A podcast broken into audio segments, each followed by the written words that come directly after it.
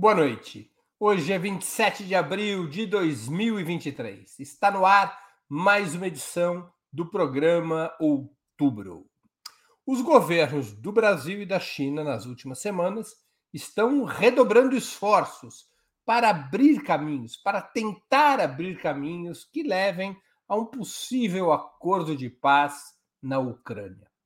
Após reunião que tiveram em Pequim, os presidentes Xi Jinping e Lula estabeleceram diversos contatos bilaterais, cada um com sua agenda, contatos com Rússia e Ucrânia, além de insistirem em várias oportunidades na abertura de negociações que levem ao fim do conflito.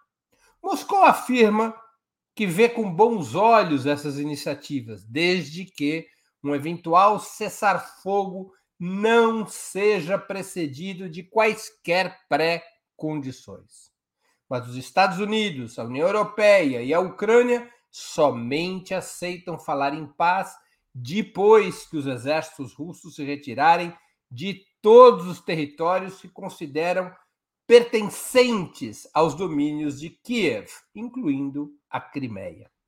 Para analisarmos esse cenário, nossos convidados hoje serão Ioli Ilíada, doutor em Geografia Humana pela Universidade de São Paulo, integrante do Conselho Curador da Fundação Perseu Abramo e autora do livro O Território, o Direito e os Estados Pós-Nacionais.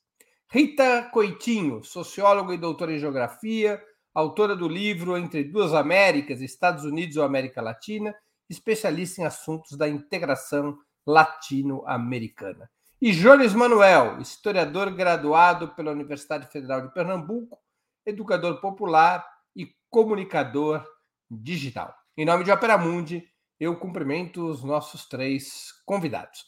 Faremos o possível para ler eventuais perguntas da audiência, com prioridade aquelas realizadas por membros de nosso canal no YouTube ou que forem acompanhadas por contribuições através do Super Chat e do Super Sticker.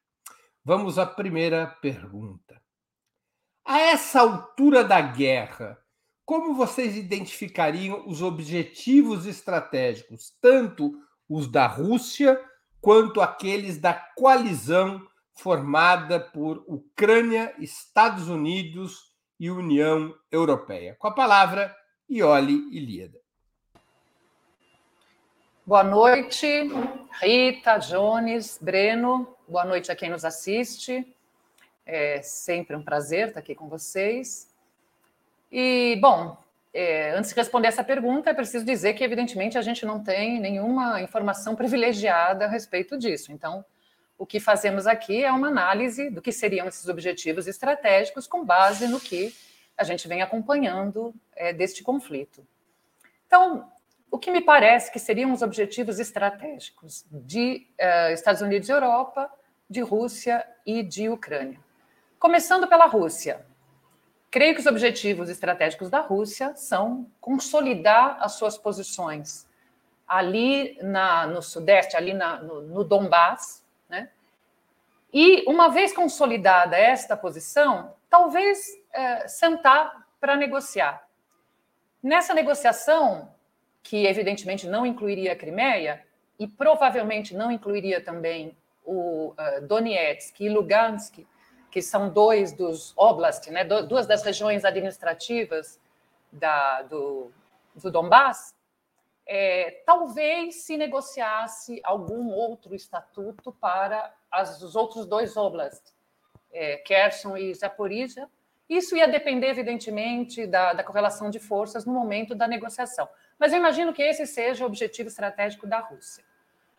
O objetivo estratégico dos Estados Unidos e da União Europeia é claramente impor uma derrota acachapante à Rússia, que, de preferência, seja capaz de derrubar o governo Putin, para abrir caminho para que, em seu lugar, assuma um governo mais simpático aos Estados Unidos e para minar também essa possibilidade de uma aliança estratégica entre Rússia e China.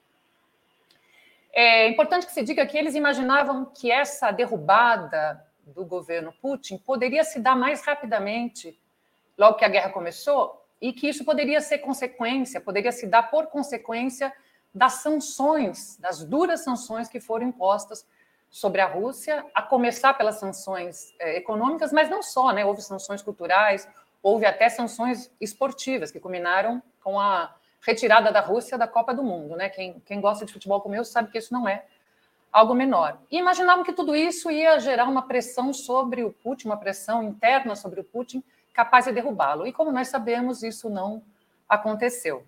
Então, hoje só resta os Estados Unidos a derrota militar, a derrota no campo de batalha, impor essa derrota à Rússia no campo de batalha. O problema é que, para isso acontecer, é, os Estados Unidos sabem que é preciso que a guerra se prolongue e que ela escale. É por isso que já se disse que os Estados Unidos estão é, dispostos a, a, lutar essa guerra até o último ucraniano. Né? E uh, isso nos leva aos interesses, aos objetivos estratégicos dos ucranianos, e, e com isso eu já vou encaminhando para a conclusão. É, é claro que os ucranianos também querem impor uma derrota cachapante para a Rússia, mas os ucranianos não podem lutar até o último ucraniano. E o Zelensky parece já ter se dado conta disso, né? porque uma vitória ou uma derrota imposta à Rússia nessas condições seria, evidentemente, uma vitória de pirro para a Ucrânia. Ela teria todo o seu território, toda a sua população destruída, exterminada, etc. O Zelensky parece já ter se dado conta, e isso talvez explique o certo entusiasmo com que ele é, recebeu a possibilidade de finalmente conversar com Xi Jinping, né? porque ele precisa, uh, apesar de que eu diria que tudo que ele pessoalmente poderia extrair da guerra, já estou concluindo, ele já extraiu, né? Ele foi catapultado de uma figura inexpressiva, quase ridícula, para um, para um lugar de liderança internacional, enfim, recebido por todos, todos os parlamentos, quase um herói internacional. E só que agora, como eu estava dizendo, é, dependendo do, do, do para onde a guerra se encaminha, ele vai ser derrotado, mesmo que ganhe, ele perca. Daí que ele já deve estar começando a pensar em uma outra saída para este conflito que não seja necessariamente esta vitória da OTAN e dos Estados Unidos sobre os escombros da Ucrânia. Com a palavra, Rita Coitinho. É muito, muito, muito boa a, a análise da Ioli, e eu vou mais ou menos na mesma linha. É, se no início da, do conflito, a gente também, como ela diz, a gente não tem fontes seguras, né? Mas a gente podia talvez imaginar que o objetivo estratégico da Rússia inicialmente fosse, além da anexação imediata das regiões de maioria russa, né, que, se, que, que já se sublevavam, é, talvez o enfraquecimento muito rápido, a deterioração muito rápida é, do governo Zelensky, talvez até a sua queda, né, e a ascensão aí de um de um governo mais pró-russo, talvez isso estivesse nos objetivos iniciais é, dos russos, mas esse objetivo, é, caso fosse, né, a gente não tem como ter certeza disso, isso é uma coisa que está na mídia internacional, nos analistas internacionais de guerra, enfim, é, se, se, esse objetivo existia, ele é, não é possível, né? Está provado que não é possível. O conflito não, te, não, se, resol, não se resolveu rápido, é, e chegou numa fase de dificuldades, numa fase de impasse para os dois lados. É, nesse sentido, me parece que o atual objetivo estratégico é a manutenção dos territórios é, de maioria russa, né, o que inclui a Crimeia, que já, já estava né, anexada à Rússia, é, e é uma negociação a partir dessa linha. Né? Aqueles territórios que ela ocupou para frente dessa linha em direção a Kiev é, entrariam no, rol de territórios que poderiam, onde poderia haver uma retirada das tropas russas, né, e algum tipo de suporte, algum tipo de apoio em relação à energia, alguma coisa assim, visando a reconstrução da Ucrânia, e já com aporte chinês, né, que isso deve ter sido os termos da conversa aí com Xi Jinping, que a gente também provavelmente vai falar sobre isso depois. É, do ponto de vista ucraniano, é, me parece que o objetivo central era, né, em articulação com a OTAN, impor à Rússia uma derrota política interna, né, uma importante derrota política interna, é, quiçá uma queda rápida também do governo russo, isso também não aconteceu. Né, a gente tem aí umas oscilações de popularidade é, do governo central da Rússia, mas elas não são expressivas o suficiente para se falar em uma queda né, do atual grupo político que, que dirige a Rússia. É, então, esse objetivo é, seria possível ser perseguido se a, o conflito se estender muito mais no tempo, porque todo conflito que se estende muito no tempo, ele começa a gerar gastos, já está gerando gastos militares é, muito relevantes, gastos humanos muito relevantes, e isso gera, assim, internamente a Rússia algum, um desgaste que pode vir a levar a uma deterioração da popularidade do atual, não do, só do atual mandatário, mas do seu grupo político, né, que lhe dá sustentação dentro da Rússia. É, então, me parece que a OTAN, é, quando começa o cerco, começa a colocar armas na, na, Ucrânia, né, já em articulação com o atual governo, tinha esse objetivo, de criar um desgaste é, muito rápido em relação a, a, Putin. Me parece que esse objetivo não foi descartado né, pelas forças da OTAN, e isso inclui é, a União Europeia. E do ponto de vista do Ocidente, eu, eu concordo com o que a Ioli disse, o Breno já fez assim para mim, aí depois a gente conversa mais um pouquinho. Mas eu estou de acordo com, com a análise que ela faz.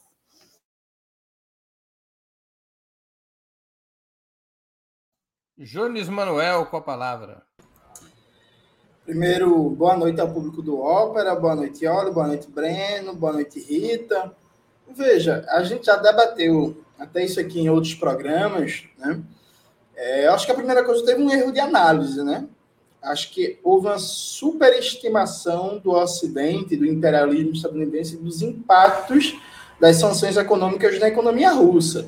Eu até dei esse exemplo para deixar meus amigos petistas um pouco irritados, que a economia brasileira caiu mais com o ajuste fiscal do Joaquim Levy do que a economia russa com as sanções do imperialismo estadunidense. Percebe? O nível de impacto nos últimos dois anos na economia russa, das sanções, é muito pequeno. Se não me falha a memória, 2,7% de, de, de redução do PIB em dois anos, o que dá um pouco mais de 1% do PIB em um ano. É um nível de recessão, claro, significativo, mas muito pequeno, que não é suficiente para reduzir a popularidade do Putin. Não pude pesquisar como é que está em março, em abril. Mas em fevereiro, a última vez que eu dei uma olhada na pesquisa de popularidade, o Putin estava com uma popularidade, uma aprovação recorde. 87% da população russa aprovava a guerra. Percebe? É, eu lembro, inclusive, de cabeça de uma memória, de uma matéria do Opera Mundi de 2019, que falava de uma redução da popularidade do Putin, de um certo desgaste do governo, porque no período o Putin estava fazendo uma política de congelamento, né, de, de do, do, aumento real do salário, frente à inflação, isso estava causando desgaste na, na popularidade do Rússia Unida, o partido do Putin. E assim, isso acabou, né? Você tem um processo de guerra em que o grosso do conflito não se dá no território russo, você tem uma economia que não sofre convulsões gigantescas. Tal sorte que, no final, inclusive, para mim, essa guerra é a melhor coisa que aconteceu na vida do Putin nos últimos anos, viu? Que você tem um governo com mais de 20 anos, desgastado do ponto de vista de todos os problemas fundamentais que estão ali colocados para um cidadão de 30 anos, por exemplo, é derivado do governo Putin, porque ele não viu um governo anterior, ele não viveu o que foi a zorra do governo Yeltsin, e agora você tem uma justificativa política, militar e existencial de apoio ao governo, que é defender a Rússia que está sendo atacada, pressionada pelo Ocidente. Então, acho que primeiro o objetivo da Rússia é, garantir os territórios já conquistados, aí o Lula tá certíssimo, viu? A Crimeia volta nunca mais, viu? A Crimeia só volta se rolar um golpe de Estado, algum buruçu, alguma coisa muito grande na Rússia, mas o presidente Lula tá certíssimo, a Crimeia já era. Eu acho, inclusive, que a, o Donbass também já era. Então, assim, a Rússia até agora tem ganhos territoriais. E do ponto de vista de perdas econômicas é muito pequena. A Ucrânia saiu uma matéria, acho que não deu Wall Street Journal na semana passada, de que o Zelensky estava preparando um, um, pacote de privatizações gigantescos, ia entregar o resto que tem de propriedade pública para empresas monopólicas dos Estados Unidos, então a burguesia estadunidense está ganhando e a Europa não tem projeto, né? É, assim, é um continente condenado ao papel de submissão dos Estados Unidos, com Macron querendo fazer graça, mas sem capacidade nenhuma de oferecer um projeto alternativo para a Europa se posicionar. De tal sorte que quem está ganhando nisso é o Putin e a Rússia, a burguesia dos Estados Unidos e a China, que consegue, inclusive, um papel de proeminência global em defesa da paz importante. Muito bem, vamos a mais uma questão. O intenso apoio militar de Washington à Ucrânia poderia estar subordinado a uma estratégia mais ampla contra a coalizão russo-chinesa, que incluiria também a radicalização de tensões em Taiwan e na Coreia do Norte, buscando um caminho cada vez mais belicista para defender as posições hegemônicas dos Estados Unidos. Hoje mesmo nós tivemos duríssimas declarações de Joe Biden contra a Coreia do Norte, ameaçando o uso de armas nucleares contra a Coreia do Norte, apenas para reforçar a minha questão. Com a palavra, Rita Coitinho. Com certeza, Breno. Com certeza a estratégia, a, a estratégia do, do, do, Departamento de Estado americano é essa. Né? A gente já vinha vim, vem, assistindo a uma escalada é, de tensões no inicio, inicialmente comerciais, né, com o eixo, principalmente com a China, mas isso já inclui a Rússia. A gente recordar que o Partido Democrata, lá antes do Trump ser eleito, é, tinha como estratégia central no seu plano de governo desafiar a Rússia, né? A Hillary Clinton levava essa, essa bandeira como o inimigo central dos Estados Unidos, a Rússia, não no sentido é, de apenas derrotar a Rússia militarmente ou chamá-la para um conflito, mas de inviabilizar a estratégia é, de formação de um novo polo de poder no mundo que parte da Ásia, né? Um polo de poder que forçaria aí uma reorganização da, da, da agenda dos atores internacionais, das instituições internacionais. Então, isso já vem sendo gestado dentro da, das instituições de política externa dos Estados Unidos há muito tempo. É, com Trump, a gente tem um, um, refluxo dessa questão em relação à Rússia, mas não totalmente, né? Uma redução da retórica em relação à OTAN, ele chega a criticar a OTAN, dizer que a OTAN não serve para muita coisa, mas uma, um aumento das tensões comerciais em relação à China. Né? Então, essa dupla, esse duplo desafio, ele já vem aparecendo nas sucessivas administrações dos Estados Unidos da América. É, então, é, e essa, essa súbita, não súbita, né, mas essa, essa volta da OTAN ao tabuleiro é, da geopolítica internacional com o governo Biden, ela responde muito né, a essa estratégia aí que já é de longo prazo de se enfraquecer esse novo bloco, vamos dizer assim, é, que desafia a hegemonia do, do, dos Estados Unidos. Nesse sentido, é, a criação de múltiplos conflitos, ela já é uma estratégia que os Estados Unidos usam há muito tempo né? Todo mundo já, já ouviu falar ou já leu o livro do Brzezinski, que eu não sei dizer o nome desse cara, que ele falava sobre a, a, a, a disseminação de conflitos simultâneos, né, no sentido de enfraquecimento do inimigo, a criação de um Afeganistão para a União Soviética e depois agora um Afeganistão para a Rússia e talvez algum para a China, que poderia ser aí Taiwan ou algum tipo de tensão em Hong Kong, enfim.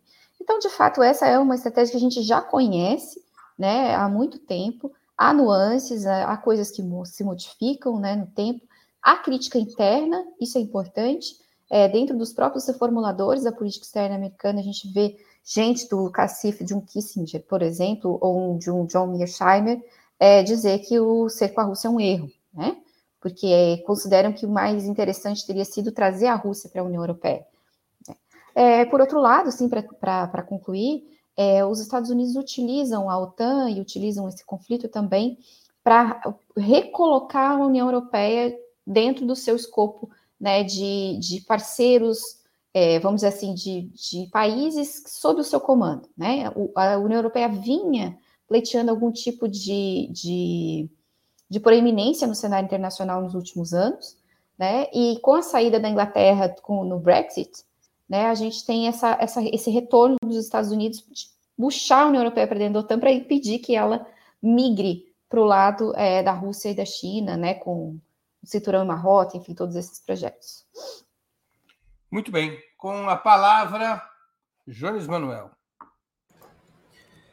Veja, eu acho, é, parece bem colocado que é esse o objetivo, mas é um objetivo burro, né? Assim, como a Rita citou, é, o Henry Kissinger, que é insuspeito de lealdades ao imperialismo estadunidense, ele faz um debate de como a separação da Rússia e da China, inclusive buscando uma aliança com um dos polos ali que podem é, fazer da Eurásia um, um, novo polo de poder é importante. Assim, a própria pena da história, né? Na, na disputa ali, Estados Unidos e União Soviética, os Estados Unidos construíram uma aliança com a China do Mao Zedong que foi fundamental para balançar a, a dinâmica de poder global, inclusive prejudicar muito a União Soviética.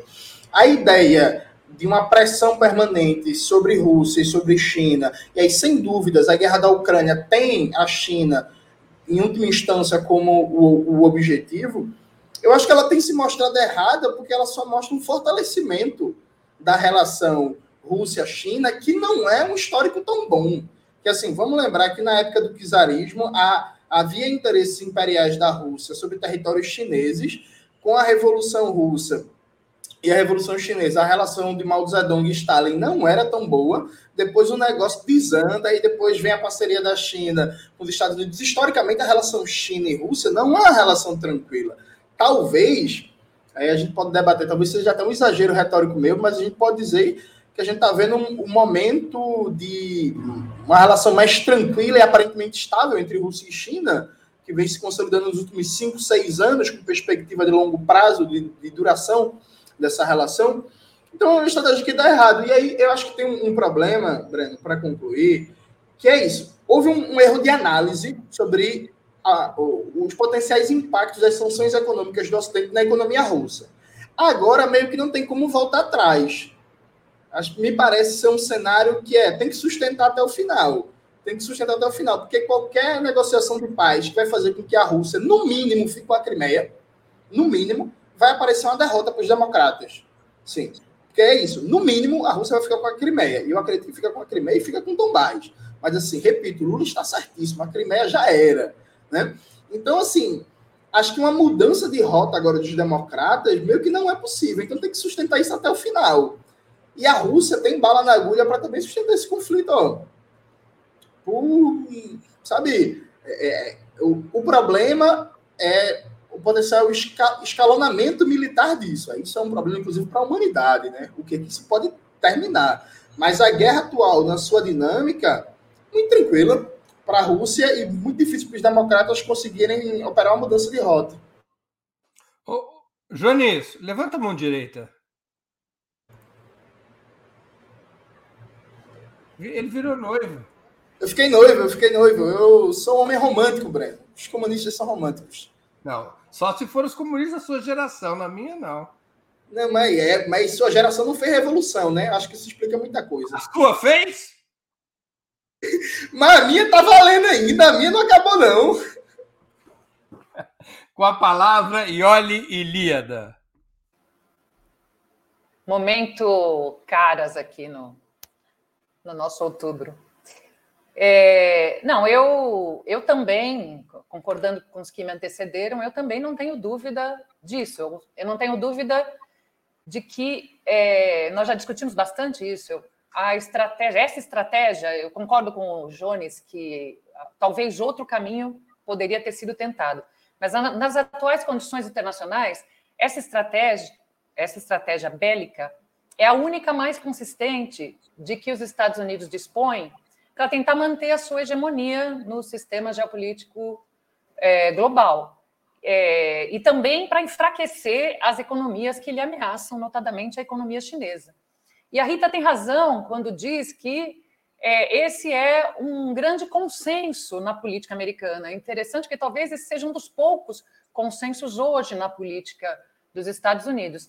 Evidentemente, existem críticas de parte a parte sobre o modo como isso está sendo conduzido, mesmo internamente nos partidos, tanto republicano, republicano quanto o democrata, mas o fato é que todos é, apontam na mesma direção, no sentido de que o grande inimigo a combater é, o, uh, é a China e, uh, e é, secundada pela Rússia. São os grandes inimigos é, e eles uh, têm a seu favor, os Estados Unidos, a, a terrível hegemonia cultural e ideológica que exercem sobre o chamado Ocidente, de tal modo que eles controlam a narrativa sobre esses processos.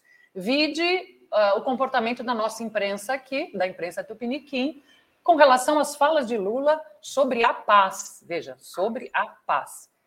E com isso eles conseguem, é, é, eles conseguem é, narrar a história como se houvessem os agressores, e os agressores são Rússia, são China, Coreia do Norte, e os agressores mal do mal, e os, as vítimas agredidas. Nesse caso, uh, Ucrânia, Taiwan e Coreia do Norte. Esse discurso é repetido, inclusive, entre setores da esquerda no, no, no chamado mundo ocidental. Né?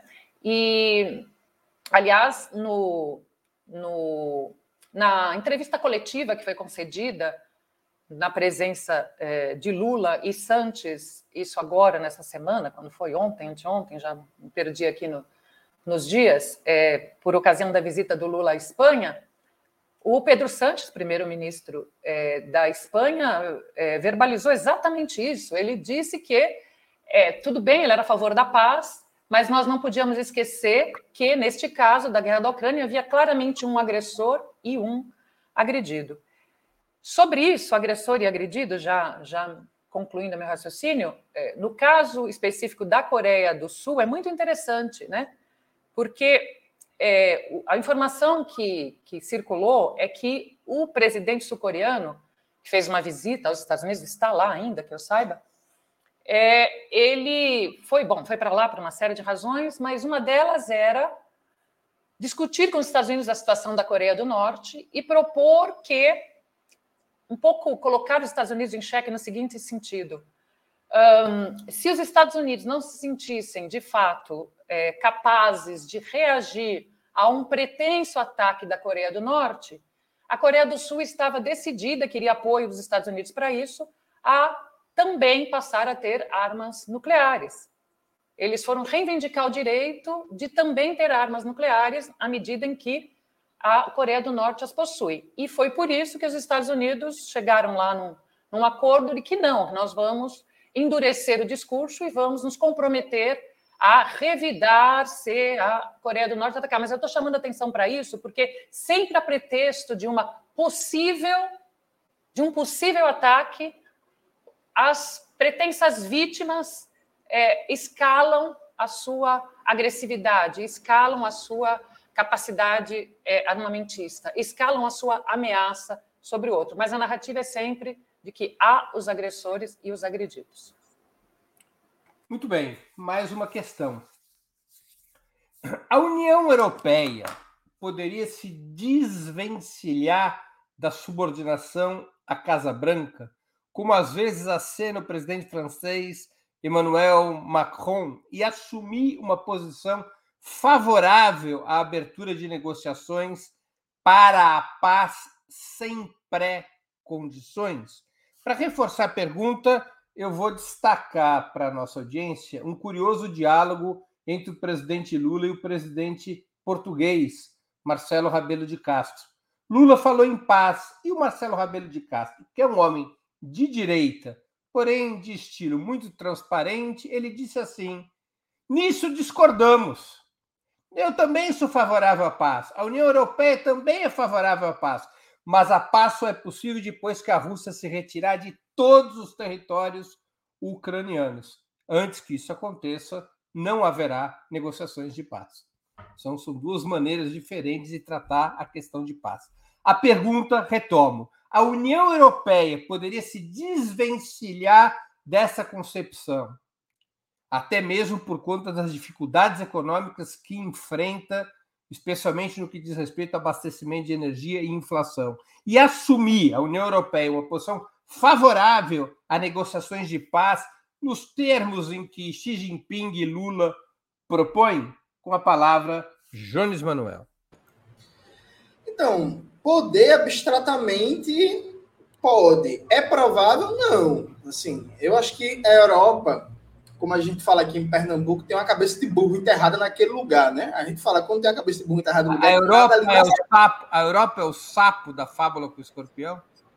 É tipo isso. Nada ali dá certo, né? Desde a Revolução Francesa que não tem um, um negócio animado ali, quando teve, meio que não foi muito para frente, tipo a Revolução dos Cravos. De tal forma que a situação hoje da Europa, em termos das forças políticas que dirigem os principais países, é, uma social-democracia degenerada e enfraquecida quando não, numa visão 100% neoliberal, é, partidos verdes que são mais pró-Estados Unidos que muitos estadunidenses, já, já vista a posição do Partido Verde alemão, é, partidos comunistas que, quando não morreram, são irrelevantes, e os poucos que têm relevância estão na periferia da periferia da Europa, como é o caso do PCP e do KKE, né, Partido Comunista Português e Partido Comunista Grego, e forças conservadoras que também é, é, é, tendem a uma posição de extrema subordinação aos Estados Unidos. Né? A exceção feita a Angela Merkel, que ainda tentava negociar maiores margens de autonomia, mas a social-democracia, desde que assumiu o governo alemão, é desgraça, né?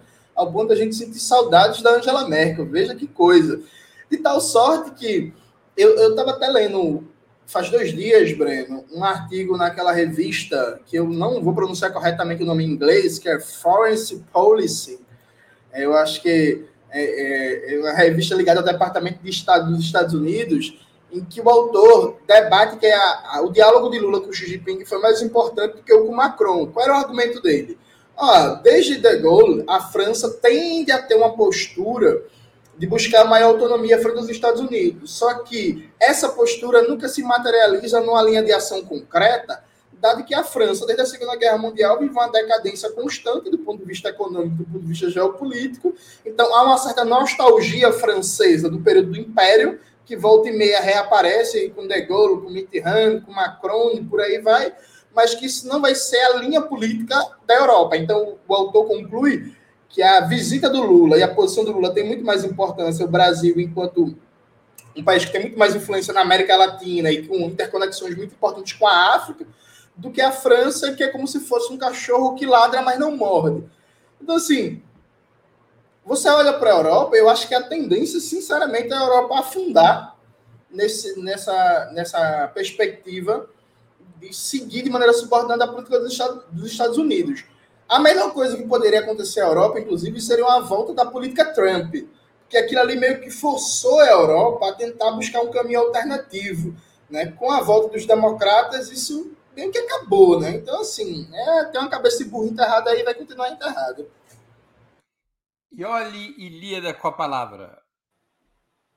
É, eu também acho muito difícil a Europa conseguir sair deste campo de, de influência, de, de subordinação aos Estados Unidos. É, é verdade que o Emmanuel Macron, é, desde na verdade de que ele assumiu o governo da, da França e desde que a Angela Merkel saiu do governo alemão, ele aspira a ocupar esse papel de grande liderança do bloco. É verdade também que houve uma, uma afirmação dele que ficou famosa em 2019, ainda na época do Trump, quando ele disse que a OTAN estava uh, em morte cerebral. Isso foi numa entrevista ao The Economist.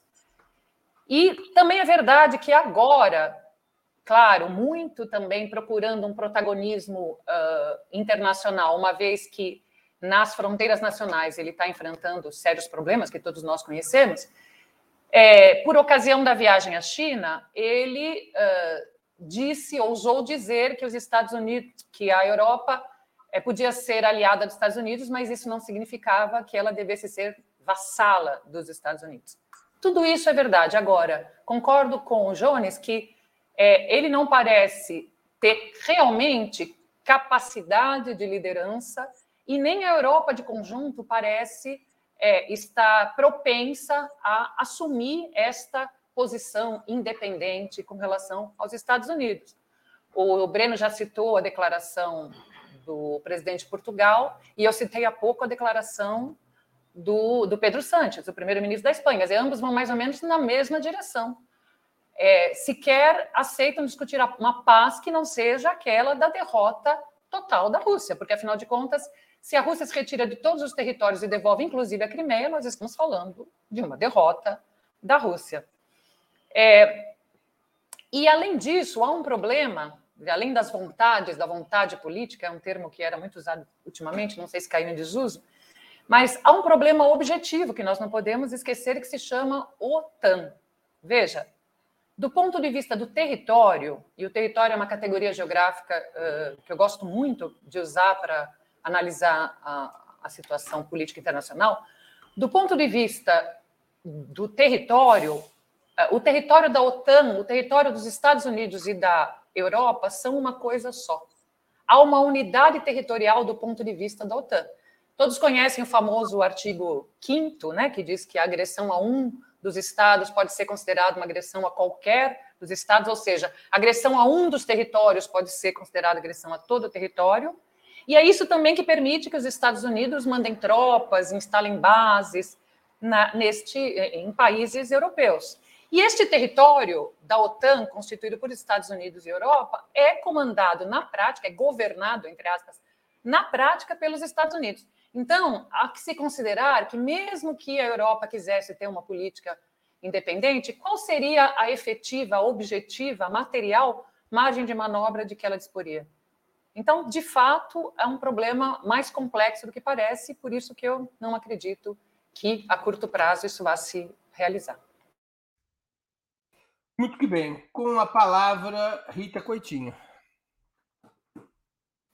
Bom, com, com a saída da Inglaterra da, da União Europeia, houve algum tipo de expectativa de que talvez a União Europeia buscasse um caminho um pouco mais independente em relação aos Estados Unidos, né? Essa expectativa aí não durou muito, né? Porque a, nenhum país europeu é, membro da OTAN expressou qualquer movimento em relação à saída da OTAN ou à redução do número de, de efetivos da OTAN, de bases militares nos seus países. Muito pelo contrário, é, inclusive a Itália aumentou o efetivo é, militar da OTAN na, no seu território é, antes, bem antes do conflito da, é, da Rússia com a Ucrânia, né?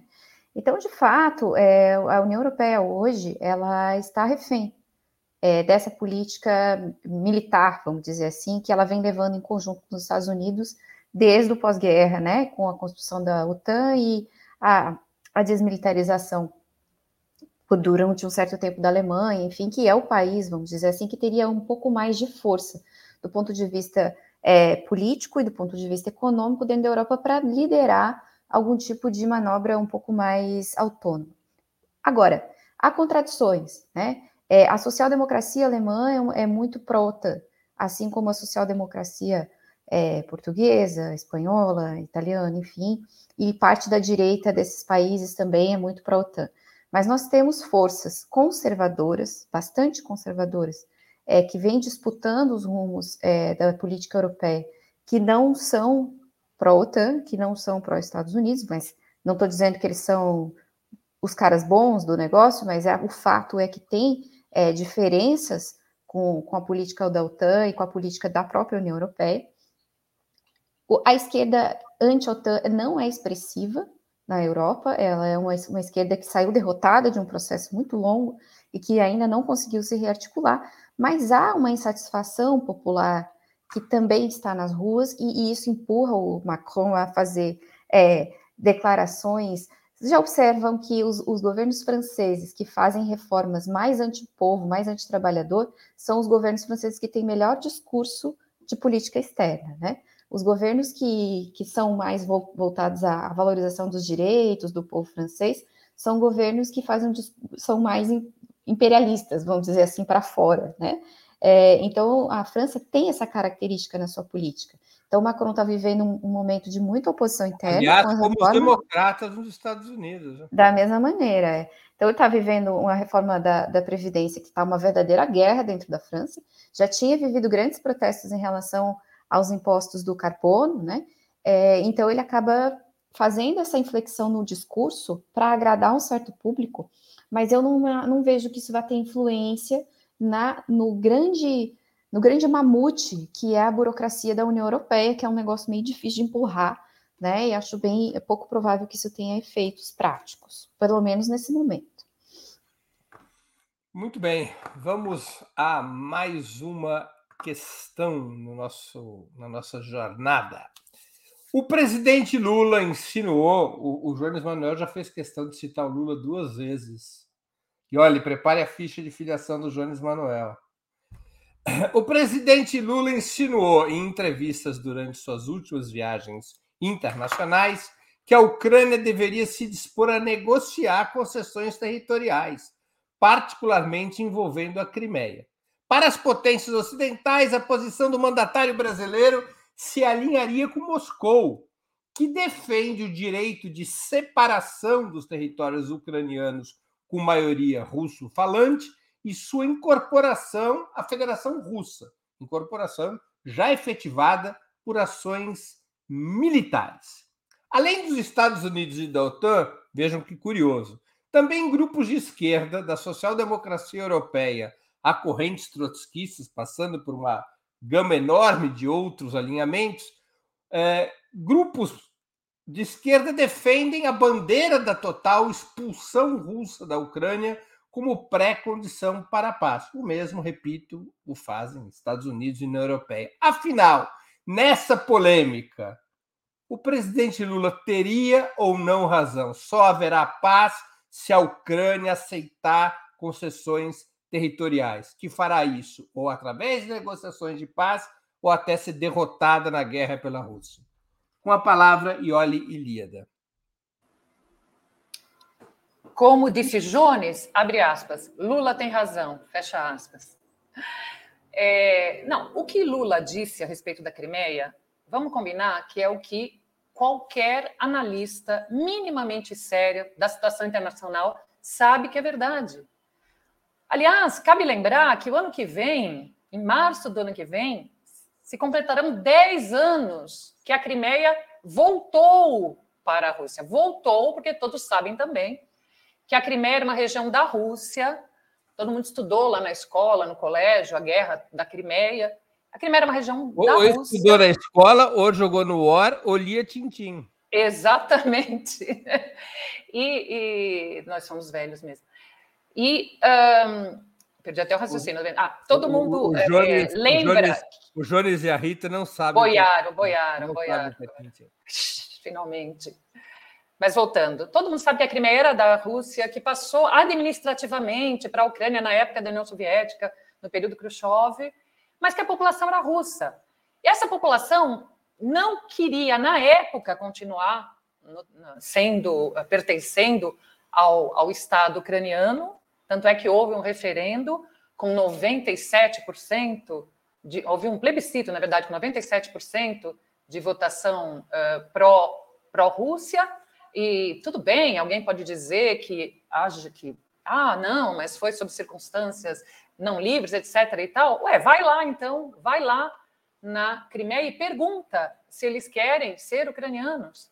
Eles não queriam na época e agora muito menos, porque uh, o governo russo investiu muito na Ucrânia, quase 10 anos, e as condições de vida da população é, melhoraram muito. Então, imagina que eles querem voltar para o. Então, isso, qualquer analista sério, honesto, sabe que Lula tem razão. Mas isso faz parte da propaganda de guerra internacional. Condenar Lula por dizer o óbvio faz parte dessa campanha na qual se precisa impingir uma derrota acachapante à Rússia. Duela a quem duela. E o duela a quem duela, claramente, não se refere a, aos, aos Estados Unidos, porque, evidentemente, como já dissemos aqui, quem está sofrendo as piores consequências da guerra são principalmente os ucranianos, mas, obviamente, também russos e, em menor grau, mas também a população europeia por, uh, por seus efeitos econômicos, etc. Então, é, então é, essa é a questão. Não há hipótese da Crimeia voltar para a Rússia. Aliás, eu diria, para concluir, que um, em que hipótese, em que circunstância a, a Crimeia voltaria para a Rússia? Numa circunstância em que tivesse havido uma derrota da Rússia, uma derrota total da Rússia, mas que para isso acontecer, a gente sabe que antes o conflito escalaria escalaria uh, em, em, escalaria, digamos, territorialmente e escalaria no que se refere ao uso de armas nucleares, etc. Escalaria para graus que a humanidade não quer ver. Então, o que eu quero dizer é que, posto dessa forma, talvez seja mais fácil uma guerra mundial, a humanidade acabar, do que a, a, a Rússia abrir mão da Crimeia. Muito bem, com a palavra Rita Coitinho. Eu gosto muito de ler os, os autores do lado de lá, né? Os autores dos Estados Unidos e a galera do Departamento de Estado, sou assinante da Foreign Affairs e leio esse monte de porcaria aí. É, e é muito instrutivo a gente ler esse, esse, esse, pessoal, inclusive alguns analistas deles são bastante consistentes, né? Até melhores do que muita coisa que a gente vê na publicado em português aqui dos nossos analistas é, internacionais, né? É, para os Estados Unidos, para os analistas dos Estados Unidos em geral, com, com, poucas exceções, tem uma coisa muito clara e eu acho que eles têm razão. É, existe uma concepção da Rússia do que, que é uma vitória militar. E essa concepção, ela não é exatamente ter atingido um objetivo estratégico inicial. É muito mais, muito mais importante é, ter atingir algum objetivo. E eu acho que esses objetivos eles podem mudar e eles dizem isso e eles têm razão. É, então, para a Rússia até o momento não há derrota, embora a mídia ocidental diga que tem derrota, não sei o quê. Os, os, os, os analistas mais sérios do Departamento de Estado americano têm a concepção de que os russos não se sentem derrotados. E por que não se sentem? Porque qualquer ganho militar que eles vierem a ter, mais a mobilização interna em relação à guerra, a mobilização de recursos, a mobilização de material humano, o esforço político de construção da guerra, ele também é, de certa maneira, uma, uma vitória. Né? Então, a vitória militar ela, ela não pode ser medida pelo, pela régua do tamanho do território que se conseguiu, pelo menos do ponto de vista russo. É, não, nesse sentido, é, quando o, o, Lula fala que, que é, eles vão, os ucranianos vão ter que entregar alguma coisa, eu acredito que terão sim que entregar alguma coisa se tiverem interesse no fim do conflito. Creio que os russos é, têm alguns pontos específicos em que eles não recuariam, que é a questão da Crimeia, como bem coloca a professora Ioli, é, mas também o Donbass, Donbass e talvez aquelas províncias de maioria russa, até porque há uma expectativa do povo russo em relação aos seus, né? Nós estamos na defesa dos nossos, e esse é um discurso muito importante da mobilização do, do povo russo a favor dessa guerra, né? É, e a vitória, vamos dizer assim, ela passa mais por aí de garantir conquistas mínimas do que uma, uma, uma vitória máxima. Então, me parece que os russos eles já prepararam essa retirada daquele território intermediário, né? É, e estão esperando a solução. E a, a, solução, ela vai vir, eu acho, pela grana. Os, os ucranianos vão ter que reconstruir construir o país em algum momento. É, eu não sei o que Xi Jinping disse para o Zelensky no telefone, eu adoraria saber, mas eu tenho muita convicção de que a conversa passou por uma coisa chamada dinheiro de reconstrução da Ucrânia, e eu acho que o fim do conflito ele vai vir por aí. Os ucranianos, de fato, terão que abrir mão. Os russos têm todas as condições de manter guerra por mais tempo. O Ocidente deseja a manutenção dessa guerra por mais tempo, é bom falar um pouco, por exemplo, eu, se eu tiver ainda 30 segundos, lembrar que os Estados Unidos já apontaram para o Pacífico os seus novos é, é, os seus novos alvos militares. A gente tem a formação aí da AUKUS, da Austrália com a Inglaterra e os Estados Unidos, o investimento pesado da, da, da Austrália em submarino nuclear e armamentos.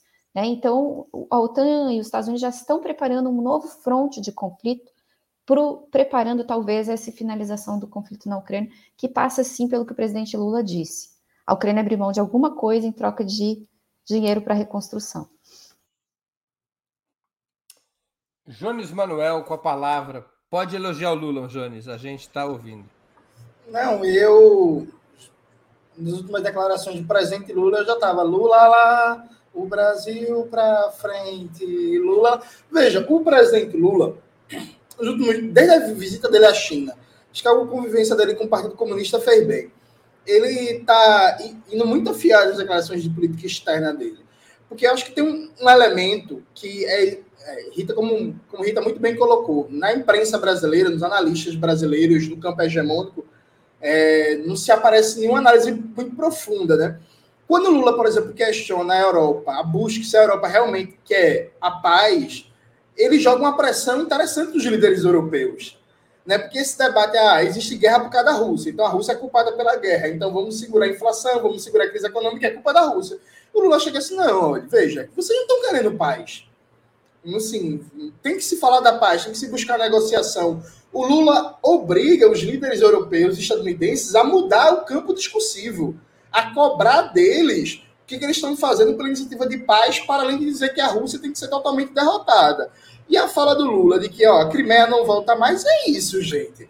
Aí eu vi alguns analistas colocando, inclusive um amigo do Breno, o melhor troquista do Brasil, Renato Azevedo, dizendo que isso não deveria ser falado abertamente. Meio que todo mundo sabe disso, mas não deveria ser falado. Eu discordo. Eu acho que o debate sobre a paz parte sim disso, parte de um, um, um quadro realista de negociação. Então tem que partir de uma premissa realista que sim, a Crimeia não volta, paciência. Perdeu o Playboy. Tipo assim, é isso, sabe? Foi uma escolha, inclusive, do próprio governo ucraniano. Do governo ucraniano, não, inclusive das elites da classe dominante do país, de embarcar numa política anti-russa partir do Euromeidan e as consequências daquilo ali, e que é isso, do mesmo jeito, sei lá, que o Texas não volta para o México. A gente pode passar a vida reclamando, mas assim, o Texas não vai voltar para o México, e é isso, segue a vida, a Ucrânia não vai voltar, é, a Crimeia não vai voltar para a Ucrânia. Então, eu acho que o presidente Lula foi muito feliz. Inclusive, eu estive batalhando em defesa das recentes declarações do presidente Lula. Inclusive, fiquei muito feliz com a do presidente Lula de hoje, que já é outro assunto, mas sobre a criação do palestino, que deixou todas as entidades sionistas do Brasil e do mundo putas da vida, e o Lula, mais uma vez, esteve certo. Lula, para eu morrer de amor. O que, que o Lula falou sobre Israel que provocou isso? Eu não vi, não. O Lula falou que a ONU até hoje não conseguiu criar um Estado palestino e que foi criado um Estado judeu em 1948 e que até hoje não tem um Estado palestino. E aí os sionistas ficaram putos com uma narrativa de que, na verdade, não foi criado um Estado palestino por causa dos árabes que invadiram Israel, começaram a guerra e por aí vai. Enfim, a velha falsificação histórica. Para eu ficar feliz com o Lula, agora só falta o Lula demitir o Haddad e a Simone Tebet e colocar a gente de esquerda. Aí, ó, Aí eu vou virar um filopetista. Com a palavra. Não, é outra questão já, não tem palavra, não. Breno ficou até emocionado, ficou confuso. Fiquei, fiquei, fiquei emocionado. Com, seu, com o anúncio do seu noivado e da sua próxima filiação ao PT. Fiquei emocionado. É, vamos a mais uma questão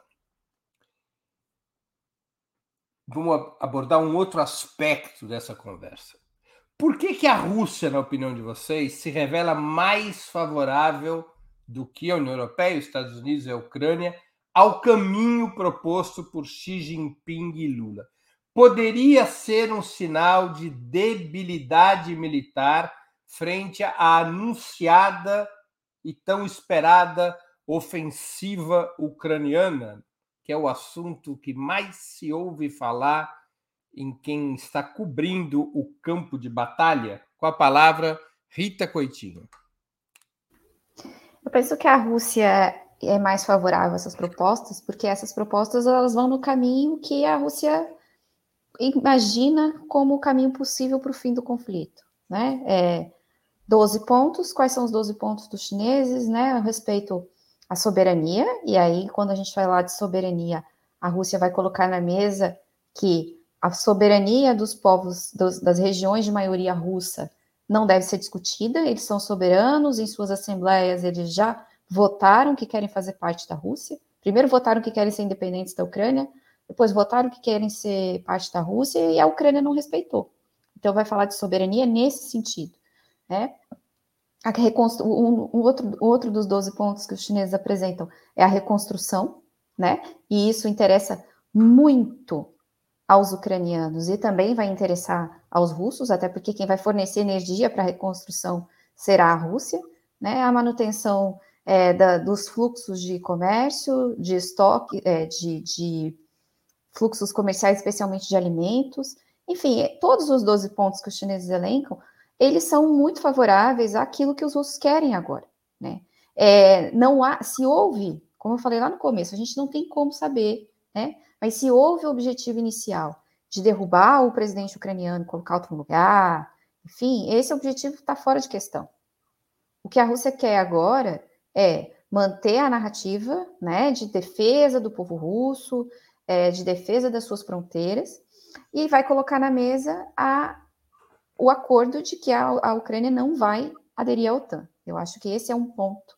A neutralidade da Ucrânia é, para os russos é até mais, é até mais importante, é tão importante quanto a manutenção desses territórios. Os outros territórios onde nós temos tropas russas hoje, é, a Rússia vai abrir mão com toda certeza se esse tipo de negociação for para a mesa. Para a Rússia, é muito interessante também que a paz venha pela negociação do principal ator geopolítico é, em ascensão, que é a China, e de um outro ator geopolítico que é relativamente importante, que é o Brasil, e que compõe junto com a Rússia os BRICS, né, compõe junto com a Rússia o pleito de reforma das instituições internacionais, o pleito de reforma do Conselho de Segurança da ONU, todos esses pleitos, eles fazem parte de toda a construção de uma estratégia de mundo multipolar, que é uma, uma estratégia que os russos compraram já há algum tempo. Né? Então, se a, a negociação da paz tiver sucesso, e ela partir justamente desses atores em ascensão, que vem trabalhando no sentido da construção de uma nova hegemonia, para os russos é o objetivo central não central, digamos, mas um objetivo possível da guerra fica cumprido, né? E um objetivo relativo ao poder, é, à sua posição no mundo, na ordem internacional, também vai ser cumprido, porque você catapulta a importância desses atores no cenário internacional, especialmente o Brasil, né? Que não é um ator assim tão relevante quanto a China, porque não tem a grana que a China tem, a capacidade de investimento que a China tem, mas tem prestígio internacional e é um país importante de um continente importante que é a América Latina. Com a palavra, Jones Manuel. Veja, eu acho que é isso. Tudo constante, do ponto de vista militar, a Rússia não vai perder essa guerra. Ao mesmo tempo, é muito difícil uma vitória total sobre a Ucrânia, dado o papel do complexo industrial militar dos Estados Unidos de sustentar a guerra, né, com armamentos de todos os tipos e por aí vai. Acho que a, a paz interessa à Rússia partindo de algumas premissas, né? É, a Rússia, no mínimo, vai ficar com a Crimeia, no mínimo. Eu acho que o Donbass também. Acho que tem um elemento que a Rita coloca, que desde o começo, inclusive, a reivindicação da Rússia é a neutralidade da Ucrânia, e aí num processo de negociação. Ah, ah, acho que a Rússia também vai buscar garantir a neutralidade de outros países vizinhos, como a Finlândia, né, outros países próximos que fazem fronteira. É, e eu acho que há um elemento também importante que é a Rússia legitimar a China como um negociador da paz.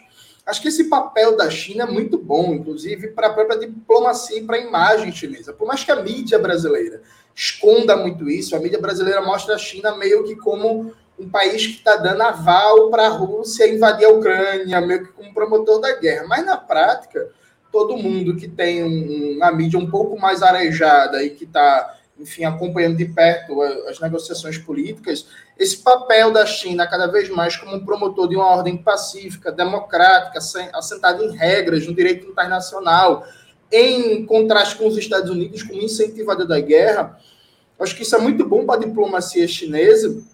E aí tem a, a, aquela relação, né, econômica entre Rússia e China que vai se aprofundando, a China com o peso econômico que ela tem no mundo é, se coloca como mediador importante desse conflito e qualquer final disso, que não seja a continuidade da guerra, que seja um acordo de paz, inegavelmente é, a China vai conseguir colher louros, méritos diplomáticos disso, sabe?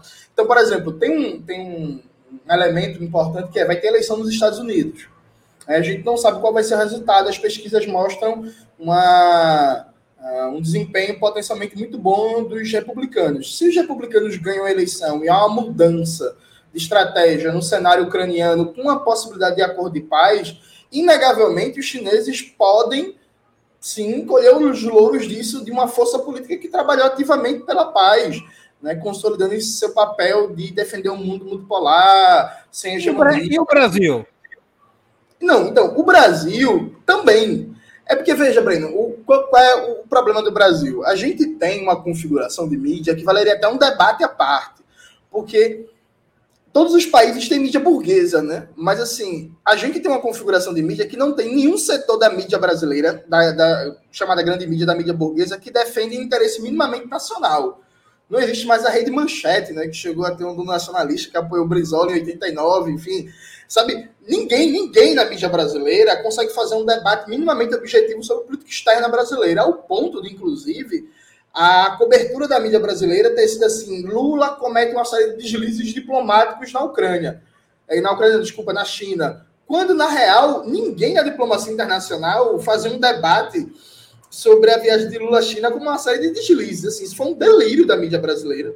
Criado uma realidade paralela que eles criaram para atacar o Lula. Então, assim, é claro, o Brasil tem chances também de um caso um eventual, que eu acho muito difícil no curto prazo, a civil essa das eleições dos Estados Unidos, de um acordo de paz, mas isso vai ter pouco impacto na política interna brasileira. Isso é o mais curioso. Porque, veja, o Lula vem, vem fazendo, para fechar, o Lula vem fazendo uma diplomacia que começa vacilante com Mauro Vieira, que é horrível, que deveria ser demitido, reafirmo, só que, ao que parece, o Lula nos últimos tempos pegou na mão a diplomacia brasileira junto com o Celso Amorim, né, que vira uma espécie de chanceler na prática. Isso vem dando resultados muito positivos, só que isso não aparece no debate da mídia brasileira, inclusive não aparece no debate de boa parte dos partidos da coalizão do governo, que são muito tímidos e muito incapazes de fazer um debate sobre política externa e o papel do Brasil no mundo do ponto de vista geopolítico. Com a palavra, Ioli Ilíada. Bom, eu, assim como a Rita e o Jones, não creio em absoluto que isso se deva a uma debilidade militar uh, da Rússia. Aliás, né, o Breno citou a tal contraofensiva ucraniana, que está sendo prometida desde o final do ano passado para esta primavera. E ontem, o comandante militar dos Estados Unidos na Europa, o general Christopher Cavoli, falando dessa contraofensiva, reconheceu que as forças terrestres russas hoje são maiores em contingentes, estão mais fortes do que no começo da guerra, apesar das perdas sofridas. Então, eles mesmos reconhecem que é, a Rússia, na verdade, está avançando e não retrocedendo no campo militar. Portanto, eu creio que, assim como a Rita e o Jones, eu creio que esta, esta adesão, essa simpatia maior dos russos por uma negociação pela paz tem a ver com na primeira e na segunda pergunta, né, com objetivos estratégicos. Os objetivos estratégicos da Rússia são mais, digamos, circunscritos. Né? Eles, eles querem, um, eles querem de fato recuperar os territórios, recuperar ou integrar os territórios de maioria russa. E, um, e conforme já discutimos aqui, aceitam negociar qual o tamanho disso, maior ou menor, a Crimeia de jeito nenhum, mas os demais aceitam negociar. E isso é algo que é possível conseguir numa mesa de negociação. O que os Estados Unidos querem não é possível conseguir numa mesa de negociação. É aquilo que dissemos na segunda pergunta. O objetivo deles é o objetivo estratégico de manter essa hegemonia, de manter a sua força política e econômica no sistema internacional, e isso depende de impor uma derrota, primeiro de militarizar as relações, onde eles se encontram num campo que consideram mais fortes, e impor derrotas derrotas significativas do ponto de vista material aos seus inimigos. Esse objetivo não é passível de ser obtido numa mesa de negociação. Então, aquilo que também nós já dissemos aqui, a guerra não interessa, por exemplo, a China, o Brasil, a guerra interessa a Rússia se ela puder alcançar os seus objetivos. E a guerra interessa muito nesse momento aos Estados Unidos e eles não sabem até quando ela vai interessar, porque, insisto, os objetivos deles são objetivos estratégicos muito ousados e que vão demandar que essa guerra se prolongue e escale muito antes de, quiçá, serem alcançados, embora desejamos nós que esses objetivos não sejam. Muito bem. Assim chegamos, não ao final da guerra na Ucrânia, mas dessa edição do programa Outubro. Eu conversei hoje com Ioli Líada, Rita Coitinho e Jones Manuel. Programa Outubro exibido sempre de segundas às sextas-feiras, a partir das 19 horas. Muito obrigado aos convidados e à audiência. Boa noite e boa sorte a todos e a todas. Tchau, tchau.